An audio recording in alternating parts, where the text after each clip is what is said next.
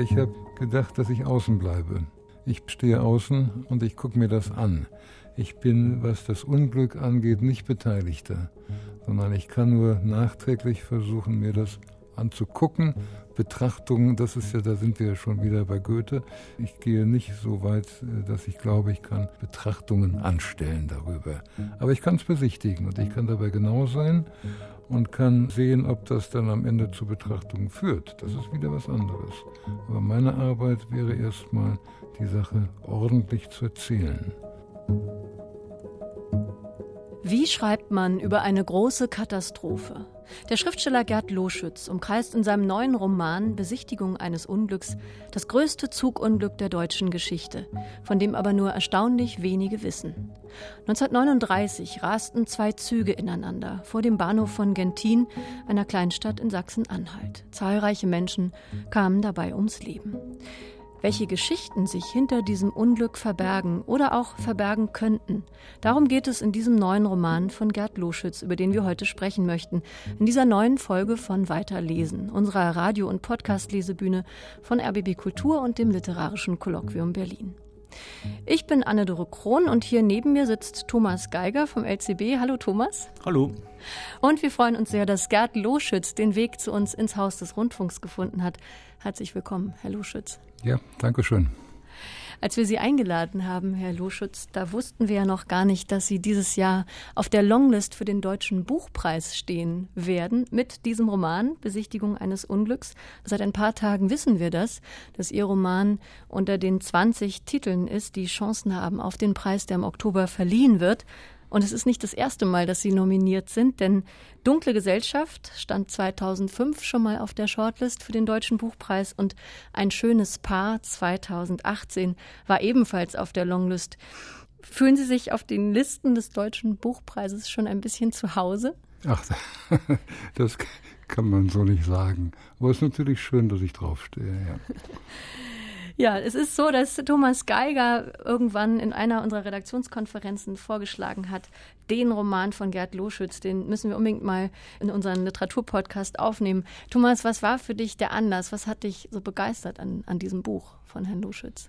Gar nicht so leicht zu sagen, weil zum einen bin ich Loschütz-Leser schon äh, längere Zeit. Wir kennen uns auch schon geraume Zeit. Und ich finde, Gerd Loschütz ist einer der eher stillen Autoren im Lande und ich finde das nicht gerecht. Und Kunst und Kultur ist aber nicht gerecht. Es geht nicht um Gerechtigkeit, aber wenn man ein bisschen nachhelfen kann, dann tue ich das gerne. Und was hat mich an diesem Buch so begeistert? Wir werden da darauf zukommen. Es ist ein Ausloten. Es ist ein Ausloten der Möglichkeiten. Es ist ein Ausloten, was im Leben passieren kann, was passieren könnte und was vielleicht auch tatsächlich passiert ist. Es ist eine große Recherche und es ist ein großer Roman, ein Liebesroman, da werden wir auch noch drauf zu sprechen kommen. Es ist ein Roman, um da, wo es um den Zufall geht, wo es um das Nachdenken über Zufälle geht. Und es ist schließlich ein Roman, in dem das Thema Bleiben oder Gehen immer mal wieder vorkommt. Und es ist ein Roman, der eine zeitliche Strecke von gefühlt 70 Jahren 20. Jahrhundert abdeckt. Und ich meine, das ist doch mal was. das ist auf jeden Fall mal was. Ein sehr reichhaltiger Roman mit vielen Themen, einer großen Zeitspanne und mit einem Glutkern, nämlich dieses schreckliche Unglück, das 1939 sich ereignete am 21. Dezember, also drei Monate nach Kriegsbeginn. Ein Zugunglück in diesem Ort Gentin. Zwei Züge rasten damals ineinander.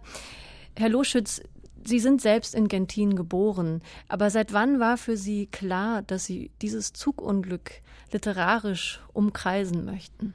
Seit ich das von gelesen habe. Ich bin in den 90er Jahren zufällig auf eine relativ detaillierte Darstellung in einer DDR-Zeitschrift gestoßen, die aber schon, glaube, in den 70er Jahren erschienen war und war ganz überrascht, weil ich das Zugunglück nicht kannte. Ich wusste nichts davon.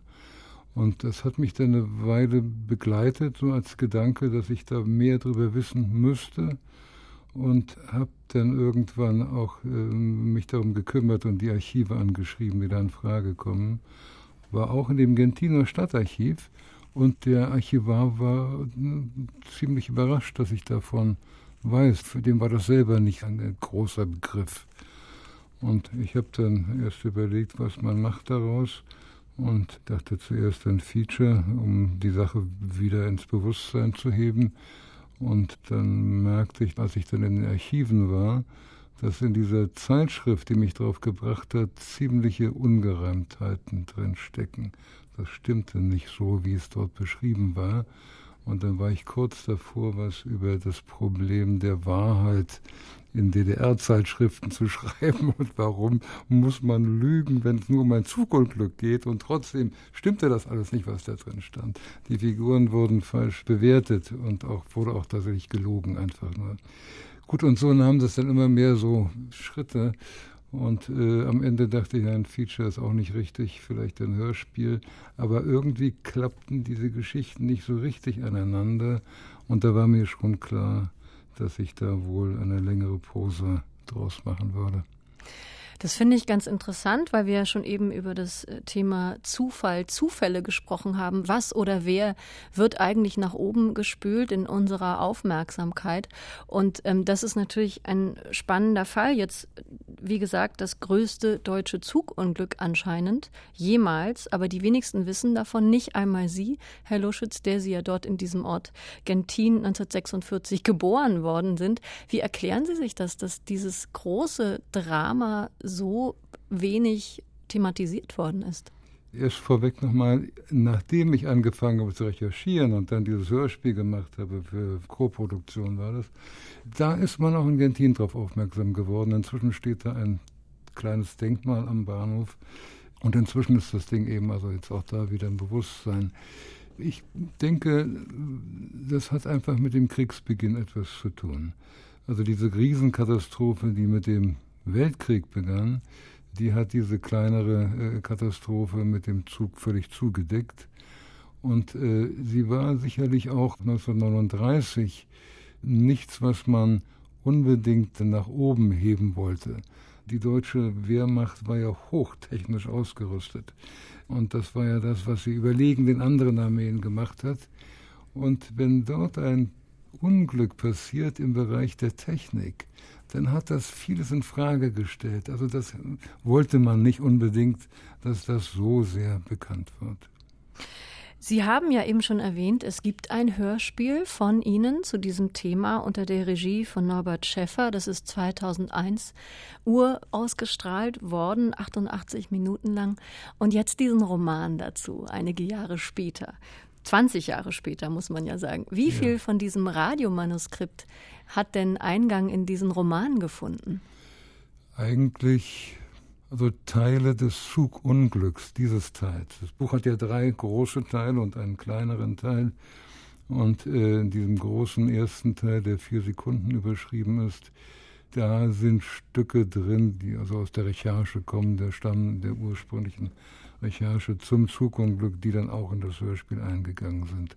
Aber auch das ist, hm, ich, ich würde es gar nicht prozentual benennen können. Es ist, ich, na, vielleicht sagen wir mal 20 Prozent aus diesem einen Teil äh, sind auch noch im Buch drin. Wie lange haben Sie denn an diesem Roman gearbeitet? Ach, das äh, kann man so gar nicht sagen. Das ist ja kein stetiges Arbeiten daran, sondern das äh, hakt sich irgendwann im Kopf fest und dann denkt man darüber nach und in der Zwischenzeit habe ich vier andere Romane geschrieben, glaube ich, drei oder vier andere Romane. Also vieles andere gemacht. Aber im Hintergrund blieb immer mir klar, dass ich da mal richtig rangehen muss. Und na gut, nach dem letzten Buch war dann klar, das ist jetzt wirklich dran, das muss ich jetzt machen. Und es läuft mir auch die Zeit davon. Ich wollte noch äh, dazu sagen, du sagst, du hast dazwischen drei Romane geschrieben und das ist quasi ein Großprojekt, was in deinem Hinterkopf oder auf deiner Festplatte mhm. immer weiter lief. Äh, das hat natürlich wahrscheinlich auch damit zu tun, weil du wirklich außerordentlich genau recherchieren musstest, oder? Und das natürlich eine eigentlich journalistische oder historische Herangehensweise, zumindest was die Geschichte mit dem Zugunfall betraf. Und du musstest dich ja auch in die Sprache der Eisenbahn einlesen. Das ist ja auch ganz deutlich, dass das eben ein mittlerweile zum Fachmann gewordener Autor ist. Also ich kann mir schon vorstellen, dass das viele Jahre gedauert hat und ich finde das wirklich faszinierend. Und dieses System Eisenbahn, du hast das angesprochen mit den Nazis, dass man ja nur ja eigentlich nicht scheitern will mit dem damals schnellsten Fortbewegungsmittel und kriegswichtig. Und es gab im Beck Verlag mal eine Kulturgeschichte der Eisenbahn, die ist mhm. hoch, hoch interessant. Da wurde zum Beispiel auch geschrieben, dass die Reparationen an Frankreich über das Eisenbahnwesen abgewickelt wurde in den ja, 20er Jahren. Wollte ich nur mal so nebenbei rein, rein haben. Ich weiß leider, den Titel habe ich nicht parat. Ja, ja. Die Sowjetunion genauso, ging alles über die Eisenbahn. Auch die Bahnen selber wurden verschoben nach Osten. Ich glaube, ein guter Zeitpunkt, um den ersten Ausschnitt zu hören aus mhm. Ihrem Buch, Herr Loschütz, aus Besichtigung eines Unglücks, nämlich aus diesem ersten Kapitel, wo es eben um dieses Zugunglück geht. Und das ist relativ weit am Anfang mhm. auf Seite 16 in diesem Buch. Ja. Die sechste bedruckte Seite allerdings, muss man dazu sagen. Also wirklich gleich am Anfang dieses Romans ja. geht es um dieses große Unglück. Zwei Tage vor Heiligabend, 12 Grad minus, 0 Uhr 53. Die Stadt, die Dörfer in tiefem Schlaf.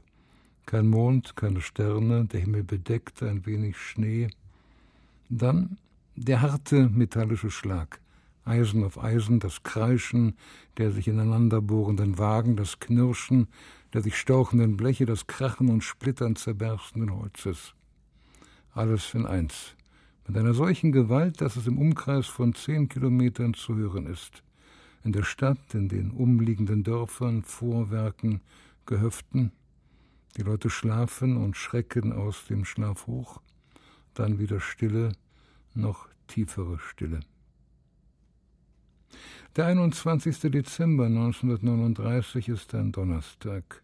Schon vom frühen Morgen an herrscht auf dem Potsdamer Bahnhof in Berlin ein dichtes Gedränge, das in die späten Nachtstunden hinein anhält. Am 1. September haben die deutschen Truppen Polen überfallen. Das Land befindet sich im Krieg. Und das heißt, dass alle Züge, die nicht gebraucht werden, um den Betrieb aufrechtzuerhalten, für militärische Zwecke abgezogen wurden. Räder müssen rollen für den Sieg und fehlen jetzt. Die früher in den Wochen um Weihnachten herum eingesetzten Sonderzüge stehen nicht mehr zur Verfügung, während gleichzeitig mehr Leute unterwegs sind als in der Friedenszeit. Und so ist es, zumal die Fahrpläne auch noch zusammengestrichen wurden, kein Wunder, dass es immer wieder zu Verspätungen kommt. Am späten Abend verlassen zwei Züge den Bahnhof, der Schnellzug D10 in Richtung Köln und der Schnellzug D180 in Richtung Neunkirchen. Und zwar im Abstand von einer halben Stunde. Der D10 fährt pünktlich um 23.15 Uhr ab und der D180 ebenfalls pünktlich um 23.45 Uhr. Aber keiner wird sein Ziel erreichen. Denn 68 Minuten danach, in der ersten Morgenstunde des 22. Dezember 1939, genau um 0.53 Uhr, kommt es 90 Kilometer weiter westlich, im Bahnhof von Gentin, zur größten Katastrophe, von der die deutsche Eisenbahn jemals betroffen wurde, und die dennoch für eine Weile zumindest beinahe völlig aus dem Gedächtnis verschwunden war. Der D180 prallt mit voller Geschwindigkeit auf den D10. 196 Menschen sterben am Unfallort beziehungsweise in den Tagen danach und Hunderte werden verletzt. Als ich ein Bild davon bekam, wie sich die Sache zugetragen hatte, sah ich das Haus vor mir, in dem das Mädchen, das Lisa damals war, mit ihrer Mutter lebte und nahm an, dass sie ebenfalls wach geworden ist. Ihr Zimmer lag nach hinten zum Hühnerhof und den sich daran anschließenden Gärten. Sie wird aus dem Schlaf geschreckt und, ohne Licht einzuschalten, ans Fenster getreten sein. Wie in allen Wintern dort, an die ich mich erinnere, werden die Scheiben gefroren gewesen sein, ein Eisblumenfeld. Sie brachte den Mund ans Glas, hauchte dagegen, zog den Hemdsärmel über den Handballen und wischte darüber. Aber nichts. Nur der Umriss der Kirche, die mit ihrem breiten Turm hinter den Gärten gluckengleich zwischen den Bäumen hockte. weshalb sie noch immer im Dunkeln ins Treppenhaus tappte, barfuß über die kalten Fliesen hinüber zur Stube. Sie zog den Vorhang zurück, öffnete das Fenster, stieß den Laden auf, aber auch hier nichts, was den Lärm erklärt hätte. Nur die igloförmige Holzmiete, die ihr Vater, schon schwer krank, im Sommer aufgeschichtet hatte. Dahinter, jenseits der Wiese, der Saum des Kiefernwalds, durch den es zu den Feldern hinausging, ein dicker, wie mit einem schwarzen Marker gezogener Strich.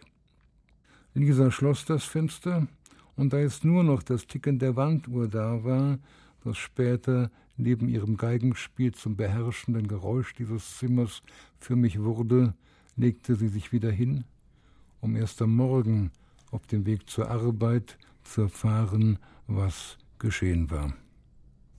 Ja, vielen Dank, Gerd Loschütz, für diesen Auszug aus Ihrem Roman Besichtigung eines Unglücks. Und dieses Kapitel, aus dem Sie gerade gelesen haben, das heißt vier Sekunden. Und das hat auch wieder was mit Zufall zu tun und mit der Kontingenz von Geschichtsschreibung. Denn was haben diese vier Sekunden in der Geschichte dieses Zugunglücks auf sich? Ähm, was, was hätte verhindert werden können in vier Sekunden? Naja, am Ende kommt heraus, dass der Mann, der den Zug angehalten hat, der Stellwerke im Stellwerk Gentin Ost, am Eingang des Bahnhofs, den falschen Zug angehalten hat. Er sollte den zweiten Zug anhalten, hat aber in seiner Panik das Zeichen zum Stopp dem ersten Zug gegeben. Und das hat er selber gar nicht gemerkt wahrscheinlich. Der bekam den Befehl per Telefon oder die Aufforderung, ganz schnell den Zug anhalten und äh, hat dann äh, das gemacht, was er tun musste. Er hat das Fenster aufgerissen und dem roten Licht dem Zug Zeichen gegeben aber es war eben der falsche Zug, den er angehalten hat. Und jetzt haben dann die Fachleute herausgefunden, hätte er das Signal vier Sekunden später gegeben, dann wäre der erste Zug am Stellwerk vorbei gewesen und hätte das Signal gar nicht mehr aufnehmen können, sodass er weitergefahren wäre und der zweite Zug, vielleicht hätte der dann gemerkt, dass er angehalten werden soll und hätte gehalten. Und wenn er nicht gehalten hätte, sondern auch durchgefahren wäre, dann hätte er auf den, wäre auf den fahrenden Zug geprallt und dieser Aufprall wäre natürlich wesentlich geringer gewesen als auf den stehenden Zug. Deshalb die vier Sekunden, das ist das Entscheidende gewesen. Vier Sekunden, die zu einem großen Unglück geführt haben, bei denen Hunderte von Menschen ums Leben kamen. Und wenn ich das richtig verstanden habe vorhin, Herr Luschitz, dann hat Ihr Hörspiel von 2001 zur Erinnerungskultur in der Stadt Gentin beigetragen. Also hat sozusagen Ihr literarisches Wirken, jetzt auch zusätzlich noch mit diesem Roman, die Erinnerungskultur dieser Stadt verändert? Ach, das weiß ich ja noch nicht. Der Roman ist ja erst seit anderthalb Monaten, glaube ich, äh, käuflich. Das äh, kann ich so nicht sagen. Ich weiß nur, dass nachdem ich angefangen habe, mich damit zu beschäftigen, auch der Archivar angefangen hat, sich mit dieser Sache, sich da wieder einzulesen. Und danach wird das dann also so langsam wieder durchgesickert sein. Aber ich habe zweimal aus dem Manuskript dort gelesen und einmal das Hörspiel vorgestellt. Das Hörspiel ist eine riesen, ist eine große Produktion. Und da waren sehr viele Leute und das interessiert die Leute auch dort natürlich. Ja, das Leben schreibt die Literatur, die Literatur schreibt dann das Leben wieder. Und in diesem Auszug eben, da gab es ein Ich. Und ähm, dieses Ich, Thomas, das ist ja der Erzähler, der in diesem Roman berichtet, ein Journalist namens Thomas van der See. Wie ging es dir mit dieser Erzählfigur? Diese Erzählfigur ist äh, natürlich eigentlich der große Zusammenhalt des ganzen Romans, weil von da aus und auch von seinem Nachdenken und von seinem Recherchieren, das beobachten wir. Also es gibt eben, wie ich gelernt habe, ein Kriminalarchiv, da, wo, es, ja. Akten zu dem Unfall gab und es gibt ein Reichsbahnarchiv, in dem die Regulierung des Unfalls sozusagen übermittelt wurde, beziehungsweise ja niedergeschrieben wurde, so dass es auch rechtsgültig, dass man gegen klagen könnte oder sowas. Und äh, das alles macht dieser Thomas und dieser Thomas führt uns jetzt in dieser Szene, die wir gerade gehört haben, seine Mutter ein, das wissen wir noch nicht, dass Lisa die Mutter des Erzählers ist. Der Erzähler aus Gentin stammt, das ist auch etwas, was bei Loschütz Romanen schon mal immer wieder vorkommt. Die Stadt ist irgendwie zentral und die Interessensgeleitete dieses, dieses Thomas, dieses Journalisten, führt uns Leser natürlich auch auf die Fragen, die ich am Anfang angedeutet habe, nämlich die des Zufalls. Das große, was wäre wenn? Das kommt quasi leitmotivisch mindestens zweimal, ich weiß nicht, ob es noch öfter kommt. Öfter, ja. Das ist sozusagen der große, der wabernde Untergrund des Romans und das ist das, was uns auch als Leser beschäftigt und auch an dem Text hält. Was ich aber auch noch zu dieser Stelle sagen wollte, wo, weil wir da den Erzähler Loschütz haben, er hat zunächst, wenn er den Unfall schildert, kurze Sätze, quasi eine Aktennotiz fast und dann weitet sich der Blick, wir gehen in seine Kindheitslandschaft, wir kommen nach Gentin, die Sätze werden länger. Erinnerung kommt. Und dann sehen wir, dass wir hier also auch Sprachbewegungen in diesem Buch haben. Und auch das ist natürlich etwas, was Literatur ausmacht, dass man für verschiedene Vorgänge verschiedene Sprachen bei der Hand hat. Und das hat er alles, der Loschütz. ja, das wie ein Vorwurf. ich fand, das klang eher wie ein Lob. Mir fiel das natürlich auch auf. Und wenn man so akribisch recherchiert, wie Sie das hier offensichtlich getan haben, denn dieser Unfallhergang wird wirklich minutiös nachgezeichnet, dann liegt es ja auf der Hand, dass man sich als literarischer Erzähler natürlich mit dem Stil auseinandersetzt. Wie ging Ihnen das denn beim Schreiben, Herr Luschütz? Gerade bei diesen dokumentarischen Passagen, für die Sie ja auch sehr, sehr viel recherchiert haben. Haben Sie da sehr bewusst darauf geachtet, zwischen journalistischem Stil, literarischem Stil zu unterscheiden, die zu vermischen, mhm. die voneinander abzugrenzen? Ja, das äh, war gar nicht anders möglich. Also diese Recherchearbeit, die steht natürlich am Anfang, das ist klar. Aber wenn Sie die Akten sehen würden und wenn Sie wüssten, was für ein riesiges Personal darum herum ist, dann würden Sie sich wundern, wie schlank das ist, was jetzt im Buch steht. Das ist also überhaupt gar kein Vergleich. Ich habe auch Figuren erfunden, die sind äh, zwar angelehnt an vorhandene Figuren, aber sie können gar nicht mit denen identisch sein, weil die ja nur als Name in den Protokollen stehen. Das heißt, ich musste denen äh, Fleisch geben, eine Figur geben.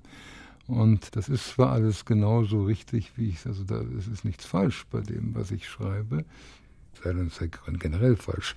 Aber, aber im Einzelnen wird das schon alles stimmen. Aber das Schlimmste war für mich eigentlich dieses unentwegte Streichen, Streichen, Streichen weg und auf diese Hauptlinie kommen, auf eine Hauptgeschichte kommen und das musste quasi neu erfunden werden, denn sonst hätte das keiner lesen können. Diese Akten, die, also ich habe manchmal Begriffe drin im, im, im Text, die aus den Akten übernommen sind. Ich weise aber darauf hin, die sind sogar kursiv und einmal sage ich das und ich unterstreiche das in meinen Notizen, was ich wörtlich übernehme. Und das findet sich dann natürlich im Buch als kursiv wieder, nicht als unterstrichen, geht ja nicht sehr handschriftlich, diese Exkurse. Also das war eine große Arbeit und man konnte da nichts einfach übernehmen aus, aus irgendeinem Protokoll oder so hätte keiner lesen mögen. Nach drei Seiten hätte er aufgegeben. Tatsächlich würde ich da gerne ein bisschen näher drauf eingehen, um mhm. nämlich auf Ihren Umgang mit Fakt und Fiktion. Das ist natürlich bei einem Roman, der ein reales historisches Ereignis zum Kern macht, mhm. ein spannendes Thema. Sie haben in Ihrer Nachbemerkung da auch bewusst nochmal differenziert, dass mhm. die Darstellung des Unglücks sich eben an die ermittelten Fakten hält, dass aber die Namen und Charaktere der Personen frei erfunden seien. Mhm. Und da würde ich gerne von Ihnen wissen, Herr Loschütz, wie ist denn die Fiktion da eingezogen? An welchen Stellen kamen dann plötzlich Figuren dazu? Gab es vielleicht beim Schreibprozess auch Momente des Skrupels, dass Sie dachten, kann ich das hier eigentlich machen, weil das ist ja wirklich passiert? Ja, natürlich gibt es die Skrupel, das ist gar keine Frage. Und das war auch der Grund, warum ich also ganz schnell weg war von den originalen Namen, die in den Protokollen seltsamerweise richtig drinstehen und dann auch versucht habe, diese Funktionen, die diese Leute haben, die sind natürlich die, so, so war es, das war der Stellwerker, das war, aber das ist nicht sein Name. Die tauchen ja nicht mit Geschichte auf, diese, diese Leute, sondern die tauchen ja nur als im Zusammenhang mit dem, was mit dem Unglück steht, auf. Aber ich habe gewusst, wo sie wohnen zum Beispiel. Und wenn ich weiß, wo jemand wohnt, dann kann ich dem schon fast eine Geschichte andichten.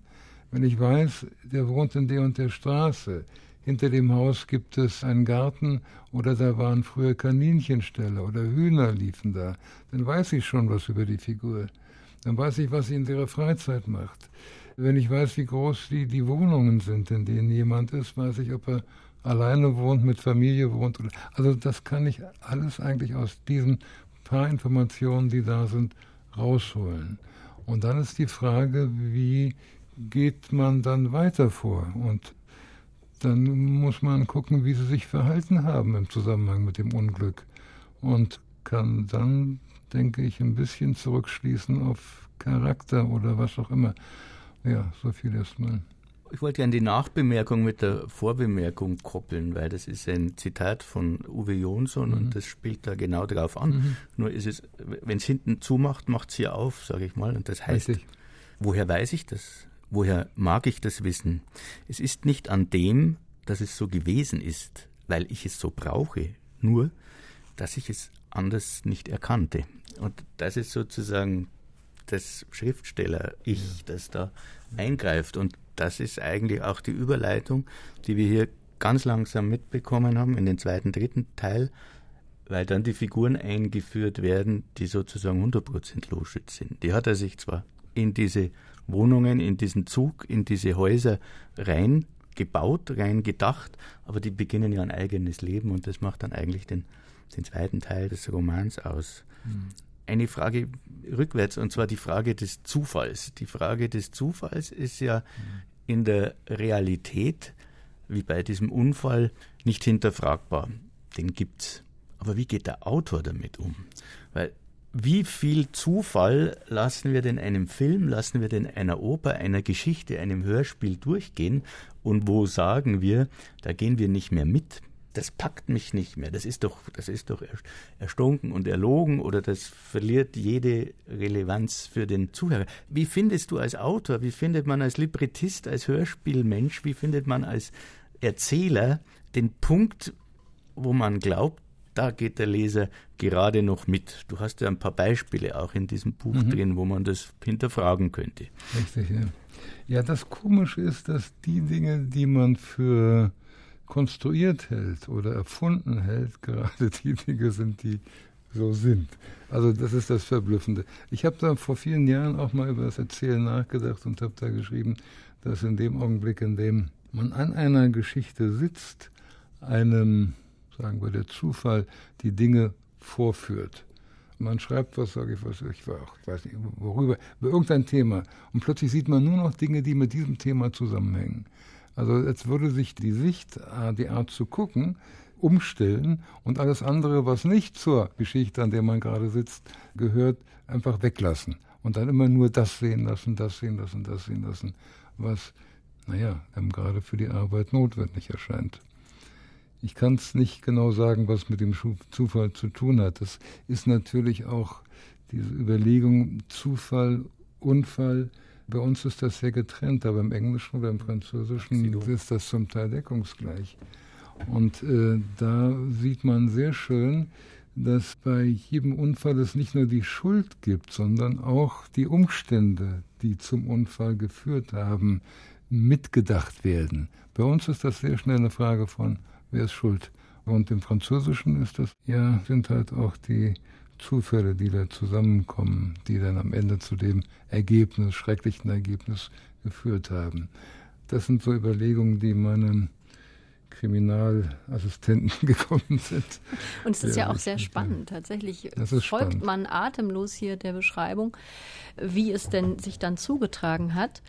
In diesem Kontext würde ich gerne mit Ihnen über den Titel sprechen, denn der fiel mir auch ins Auge. Mhm. Besichtigung eines Unglücks. Mhm. Da steht nicht Betrachtung eines Unglücks, sondern Besichtigung. Und wenn ich Sie hier so erlebe, dann bin ich mir ziemlich sicher, dass Sie sich da genau Gedanken darüber gemacht haben, warum dieses Wort auf dem Titel steht. Bei Besichtigung denke ich jetzt an Touristen, die etwas abschreiten, die etwas von allen Seiten besichtigen. Hm. Woran haben Sie dabei gedacht bei diesem Wort? Ja, ich habe den Touristen nicht gedacht, aber ich habe gedacht, dass ich außen bleibe. Ich stehe außen und ich gucke mir das an. Ich bin, was das Unglück angeht, nicht Beteiligter, sondern ich kann nur nachträglich versuchen, mir das anzugucken, Betrachtungen, das ist ja, da sind wir ja schon wieder bei Goethe. Ich gehe nicht so weit, äh, dass ich glaube, ich kann Betrachtungen anstellen darüber. Aber ich kann es besichtigen und ich kann dabei genau sein und kann sehen, ob das dann am Ende zu Betrachtungen führt. Das ist wieder was anderes. Aber meine Arbeit wäre erstmal, die Sache ordentlich zu erzählen. Und spannend fand ich auch, dass sie mit diesem lauten Aufprall beginnen. Ein großes Unglück. Also wirklich ein fulminanter Einstieg in diesen Roman, der ja relativ lang ist. Und danach kommt noch einiges, nachdem dieses Unglück geschildert mhm. wurde. Mir ging es so, dass ich mich dann gefragt habe, was soll jetzt noch kommen? Thomas, hattest du das auch, dass du dachtest, was kommt jetzt noch? Ist das Hitchcock oder wer, der sagt, ein Film muss mit dem Erdbeben beginnen ja. und muss sich dann langsam steigern genau. oder so. Ich, ich, weiß nicht, wer das war, oder Billy Wilder, also einer von den ganz Großen. Das haben wahrscheinlich äh, alle gesagt. Und das ist natürlich ein bisschen schwierig.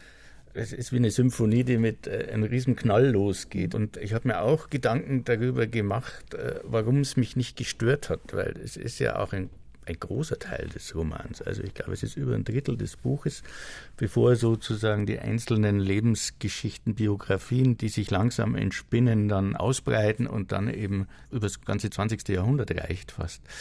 Ich glaube, es ist einfach auch ein Bild für diesen Kriegsbeginn und für diese Zeit und für diese Verlorenheit und für dieses alles Umschmeißende, was in diesem Jahr 1939 begonnen hat.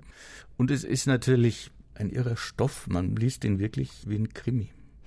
Ich fand das so einen wunderbaren Auftakt, denn es kommt noch ganz viel danach, so viel können wir verraten, was auch absolut trägt und absolut mithalten kann mit dieser Wucht. Ich finde, dieser Auftakt gibt so eine Art Lesehaltung mit, weil es geht ja um Zufall, darüber haben wir jetzt mhm. viel gesprochen. Wie viele Sekunden verändern etwas? Wie verändern sich Biografien? Und mhm. von da gehen Sie, Herr Loschütz, weiter in die Lebensgeschichten, in die Biografien von verschiedenen Figuren. Eine von diesen Figuren, eine wichtige Figur, heißt Carla Fink. Diese Frau Frau sitzt im Zug, überlebt schwer verletzt und gibt sich dann später, nachdem sie eben gerettet wurde, nachdem sie eben überlebt, als jemand anders aus, der sie ist. Das ist eine sehr komplexe Geschichte. Aber wie sind Sie zu dieser Carla Fink gekommen? Carla Fink heißt natürlich anders. Ich bin beim im Eisenbahnarchiv darauf gekommen. Dieses Eisenbahnarchiv versammelt den Briefwechsel zwischen den Unfallopfern bzw. Hinterbliebenen der Opfer und der Reichsbahn. Und da werden Wiedergutmachungsansprüche gestellt zum Teil. Überführungskosten beispielsweise, Krankenhauskosten muss die Reichsbahn übernehmen. Und hier in dem Fall bin ich drauf gestoßen auf den, der erste Satz, der auch wörtlich drin steht. Ich blätter das durch und sehe ein Hemdchen für Carla XY. Denke, was ist das denn? Eine Rechnung vom Kaufhaus in Gentin. Und dann das nächste war, ich habe das dann aufgelistet, ein Hemdchen, ein Hüftgürtel oder was weiß ich, also das, ist etwas Juristisches geradezu. Aber man konnte zugucken, wie eine junge Frau angekleidet wird. Und dass sie jung war, wusste ich da noch gar nicht. Und dann sah ich oben auf einer dieser Rechnungen Kaufhaus Magnus. Und das ist tatsächlich, jetzt haben wir über den Zufall geredet, in diesem Kaufhaus hat meine Mutter eine Lehre gemacht. Und dann steht immer drunter unter diesen Rechnungen Lieferung durch Boote. Und da ist doch relativ klar, dass der Lehrling das liefert ans Krankenhaus. Wer denn sonst? Und da haben wir diesen Zufall, nicht? Also was man meint, das sei eine blöde Erfindung, um die Geschichte zusammenzuhalten, ist einfach, ist so. Es war einfach das. Wurde mir geschenkt, als ich diese Geschichte denn, denn der nachgegangen bin. Und diese Geschichte von Carla, ist, ich weiß nicht, ob sie so ist, wie ich sie geschrieben habe, aber Carla war verlobt mit einem Mann in Neuss und saß im Zug mit einem Italiener. Ich habe zuerst diese Listen mir angeschaut, die in, in den Zeitungen abgedruckt waren, die Todeslisten. Da gab es diesen Giuseppe Buonomo, der einzige Name, bei dem ich geblieben bin, und dann eine Carla Buonomo. Da habe ich gedacht, ja, wie, aber die war unter den im Krankenhaus liegenden Personen. Ich gedacht, wie, wie geht denn das zusammen? Habe ich schon angefangen, eine Geschichte zusammen. Bei ihm stand Neapel dahinter, bei ihr stand Düsseldorf dahinter. Da dachte ich, wie geht das? Kann das sein, der Mann, die Frau arbeitet in Düsseldorf und der Mann ist aus Neapel zu Besuch oder ist die Tochter oder was ist es denn? Irgendein Verwandtschaftsverhältnis ist es. Und dann erst sehr viel später bin ich irgendwann auf diesen Briefwechsel gestoßen, der auch in dem Buch zum Teil enthalten ist oder abgewandelt enthalten ist, nämlich von den Briefen des Verlobten der Carla, die also mit einem anderen Mann in Berlin war, mit diesem Italiener, und ihrem Verlobten in Neuss Briefe schreibt, indem sie ihm ihre, ihre Liebe versichert. Und das geht alles überhaupt nicht zusammen. Also musste ich überlegen, was ist das für eine komische Geschichte? Und dann auch das Alter ist so, die war sehr jung und der Verlobte war äh, wesentlich älter und der Italiener noch ein bisschen älter. Also eine ganz eigenartige Geschichte. Aber nun ja, was fängt man an damit? Man überlegt, wie ist es? Man macht Bücher damit und die Kraft der Fantasie darf die Leerstellen ja. ausfüllen. Ja. ich verrate jetzt noch eins mehr. Sie war Halbjüdin und ihr Freund in ja. Neuss und Düsseldorf war Jude. Sie wollten nach Argentinien auswandern.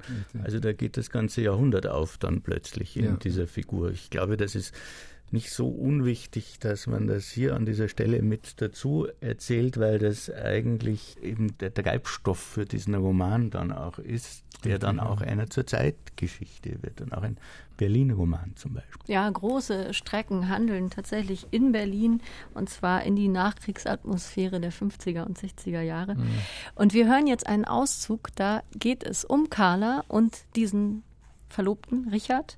Ja. Vielleicht mögen Sie kurz erzählen, an welcher Stelle in dieser Biografie, der Sie hier nachspüren, begegnen wir dieser Carla? Das schließt sich, denke ich, sogar beim Lesen.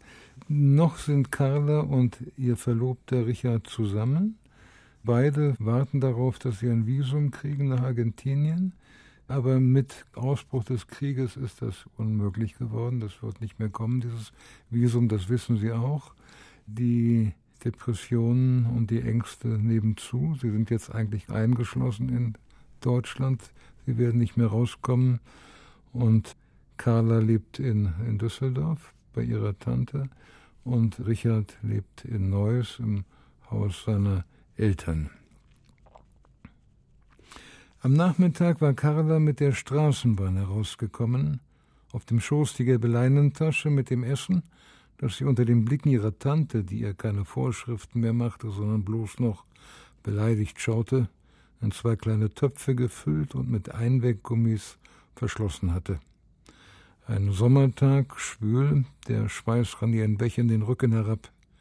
Durchs Fenster sah sie am Rheinufer im ausgeblichenen Gras der Badeanstalt die Leute auf ihren Handtüchern liegen und wird gedacht haben, dass sie auch dort liegen könnte, aber ohne ihn. Am Glockhammer stieg sie aus und ging durch den Büchel zur Neustraße, an die sich die Kanalstraße anschließt. Das Haus der Käupers lag auf der rechten Seite. Sie klopfte wie ausgemacht, dreimal kurz hintereinander, dann ein viertes Mal.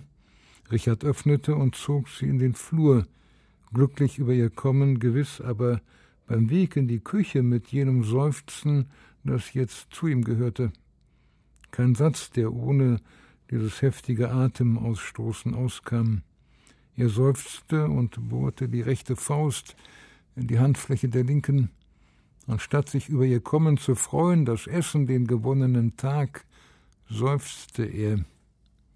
Gegen Abend ging ein Gewitter herunter, das wir von seinem Zimmer aus beobachteten.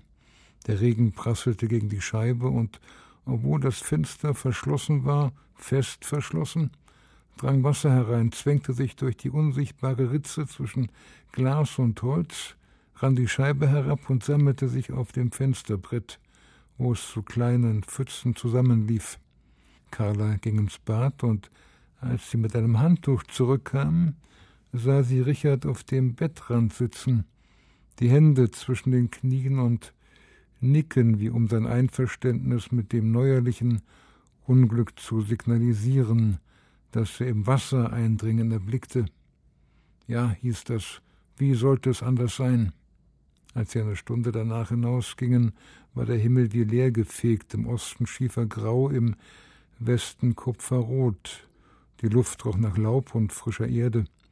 Sie waren allein, sie hatten den Stadtgarten für sich, niemand kam ihnen entgegen. Sie schob ihre Hand unter seinen Arm, atmete tief durch, blieb stehen. Wie schön, rief sie aus. Worauf er erwiderte, dass nichts schön sei und sie weiterzerrte. Hier ist nichts schön. Und da muss sie die Fassung verloren und ihn angeschrien haben. Die Worte, die sie benutzte, sind nicht überliefert, nur die Tatsache, dass es zum Streit kam, weil er nicht aufhören wollte, alles, was ihr durch seine Schönheit als Trost erschien, schlecht zu machen und ihr so den dringend benötigten Mut zu nehmen. Und bei allem Schrecken gab es das andere nicht auch, das Beieinanderliegen, die Musik, das grüne Gartenlicht, doch das gab es. Sie bestand darauf, es war nicht verschwunden, das war es bloß, wenn er es sagte. Sie waren allein, weit und breit keiner, der ihnen entgegenkam oder folgte, aber er packte ihren Arm und schaute sich um, ob da nicht doch jemand wäre, der ihren Ausbruch mitbekommen hatte, und muss im selben Moment gemerkt haben, dass es genau das war, was sie nicht wollte, dieses ängstliche, panische, das geeignet war, sie ebenfalls in Furcht zu versetzen. Denn er ließ sie sofort los, während sie beim Anblick seines erschrockenen Gesichts ein schlechtes Gewissen bekam. Was ihm Furcht machte, war ja kein Hirngespinst. Es gab einen Grund zur Furcht, so wie es umgekehrt freilich gute Gründe gab, sich gegen sein wollüstiges Einverständnis mit dem Unglück zu wehren.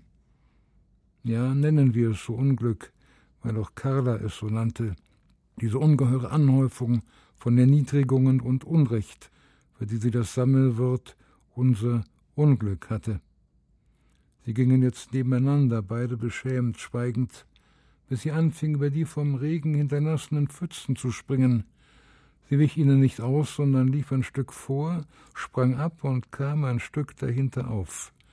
Sie war achtzehn, er sechsunddreißig. Das muss ich mir zum Verständnis der Situation immer wieder in Erinnerung rufen. Er ein erwachsener Mann, sie ein Mädchen.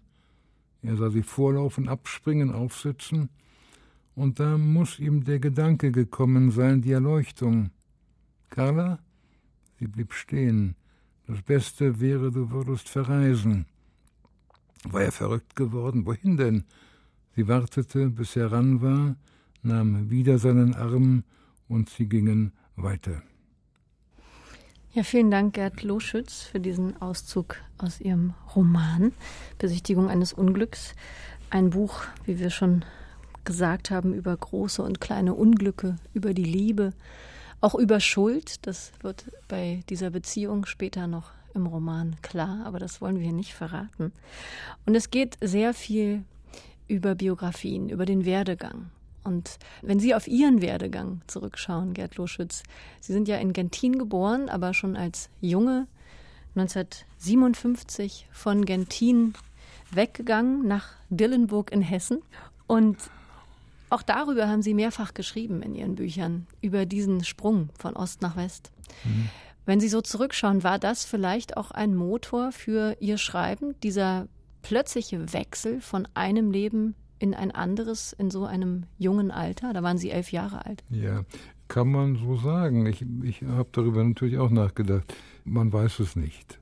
Hätte wahrscheinlich auch geschrieben, wenn wir in Gentin geblieben wären. Dann wäre ich ein Ostautor geworden, ein DDR-Autor geworden. So bin ich ein Westautor geworden, der auch über die DDR geschrieben hat. Ich kann es nicht genau sagen. Das verbindet Sie ja auch ein bisschen mit Uwe Jonsson, oder? Ja, dieser Sprung von Ost nach West. Ja, ja, sicher, ja. Also Uwe Jonsson gehört sicherlich zu den ganz, ganz wichtigen Autoren dieser Zeit, ja. Was bedeutet Ihnen Uwe Jonsson für Ihr Schreiben? Kann ich so nicht sagen. Ich bewundere ihn sehr. Ich weiß, dass er eine ganz eigene Sprache gefunden hat, in die man sich jedes Mal, wenn man ihn anfängt neu zu lesen oder wieder zu lesen, erstmal einlesen muss. Man braucht ein paar Seiten, um wieder selbstverständlich in diese Sprache reinzukommen.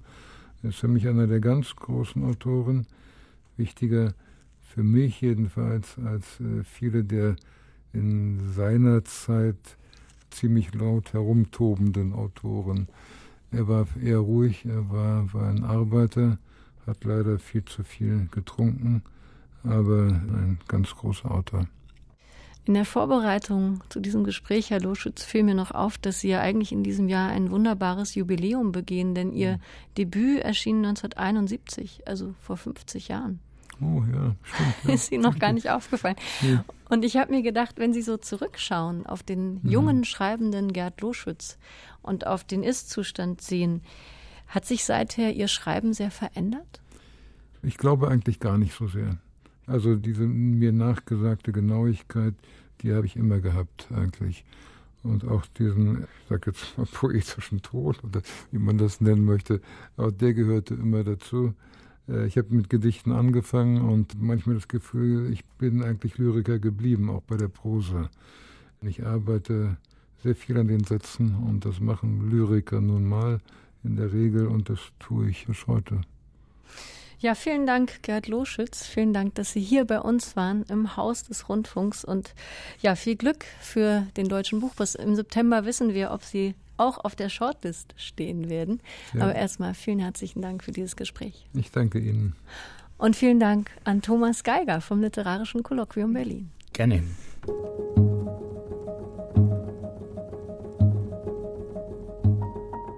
Gerd Loschütz mit Besichtigung eines Unglücks. Der Roman ist im Schöfflingen Verlag erschienen, hat 334 Seiten und kostet 24 Euro.